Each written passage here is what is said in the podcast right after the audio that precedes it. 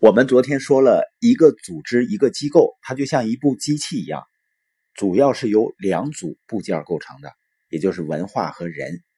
所以，如果你要选择一家优秀的企业合作，那最重要的标准就是这个企业的文化和它的人才。那它的文化和人才是否优秀，是靠什么体现的呢？不是听他怎么说，而是看他的结果是不是足够的好。而且呢，是长期持续的好的结果，才能够证明这个企业的文化和人才是非常优秀的。那你的团队或者组织运转效率怎么才能够不断的提高呢？就是把运转的结果跟你的目标进行比较。如果呢，结果是跟目标不一致，没有达成目标，要么就是你达成目标的计划有问题。要么呢，就是执行计划的人有问题，所以呢，需要进一步的诊断来修改完善。这块呢，有五步流程来实现。第一呢，你定好清晰明确的目标；第二点呢，找出是哪些问题阻碍了目标达成；第三呢，就是诊断出组织结构的什么部分，也就是说哪些设计或者哪些人运转不正常；第四点就是设计修改方案。第五点呢，就是开始行动。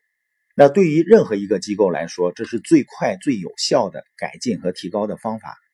也就是说，当我们的结果跟目标出现不一致时，如果你能及时的发现问题，及时调整工作方案，是你的机构能否脱颖而出，并在竞争中取胜的关键。一个领导者呢，在这个方面经验越丰富，做得越有效，发展的就会越好。现在的世界啊，变化太快了，往往让人难以预料。比如说像柯达这么大的公司，都由于没有能够及时发现和解决问题，最终呢遭致失败的命运。而有的公司呢，能够持续的发展的非常好。那区别在哪儿呢？就是是否有优秀的文化和优秀的人才。所以，当你听有的人判断一个公司好坏呢，说这个公司太老了。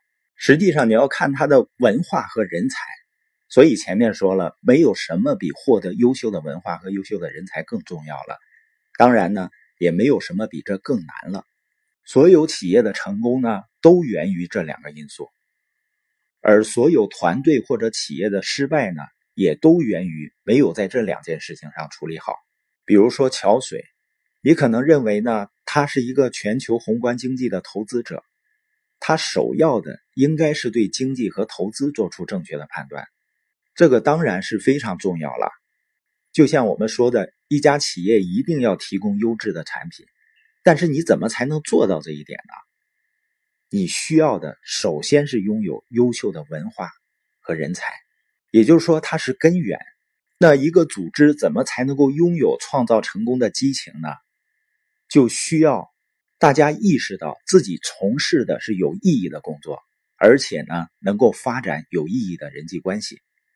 本节播音的重点呢，就是一个优秀的组织，最核心的是拥有优秀的人才和文化，而且这样的组织呢，它能够不断的进步和升级，